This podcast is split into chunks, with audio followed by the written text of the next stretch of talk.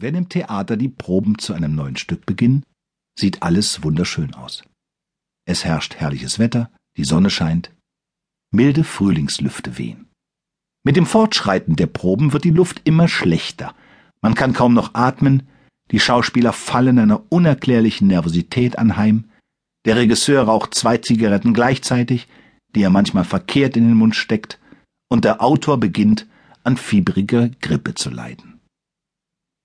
Das alles ist natürlich kein Grund, Verzweiflungsmaßnahmen zu ergreifen und sich beispielsweise so sinnlos zu betrinken wie Aaron Honigmann, der bei der Premiere von Tschechows Kirschgarten schwankend die Bühne betrat, auf den Souffleurkasten zuging und dort selbst seinen Notdurf verrichtete. Andererseits kann ein gelegentlicher Schluck aus der Flasche nicht schaden.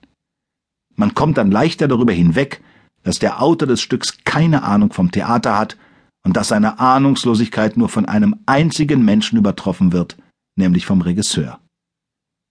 Während jedoch der Regisseur auf seinem Posten ausharrt, wird der Autor über Nacht zum Mystiker, hört Stimmen aus dem Jenseits und schließt sich bis auf weiteres in der Herrentoilette ein.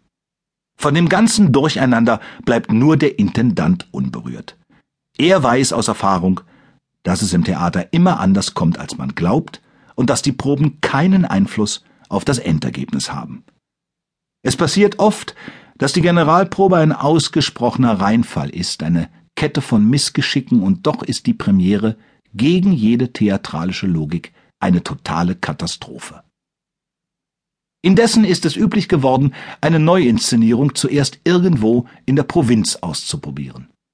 Nicht selten geht somit die eigentliche Weltpremiere heimlich und unter schwierigen Bedingungen im Vortragssaal einer kleinstädtischen Kulturvereinigung vor sich. Für den Fachmann ergeben sich daraufhin zwei Möglichkeiten und Prognosen. Möglichkeit A. Es wird ein rauschender Erfolg. Die Zuschauer, die auch in Hinkunft auf solche Gratisvorstellungen nicht verzichten wollen, reagieren mit enthusiastischem Beifall. Prognose?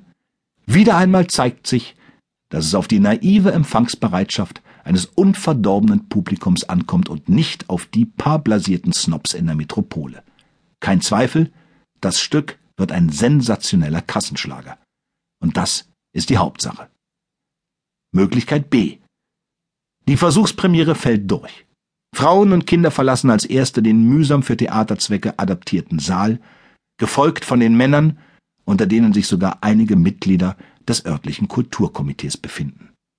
Prognose was haben Sie erwartet? Dass wir ein Stück für analphabetische Provinzler herausbringen?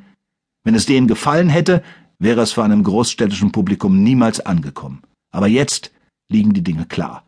Es wird ein sensationeller Kassenschlager. Und das ist die Hauptsache.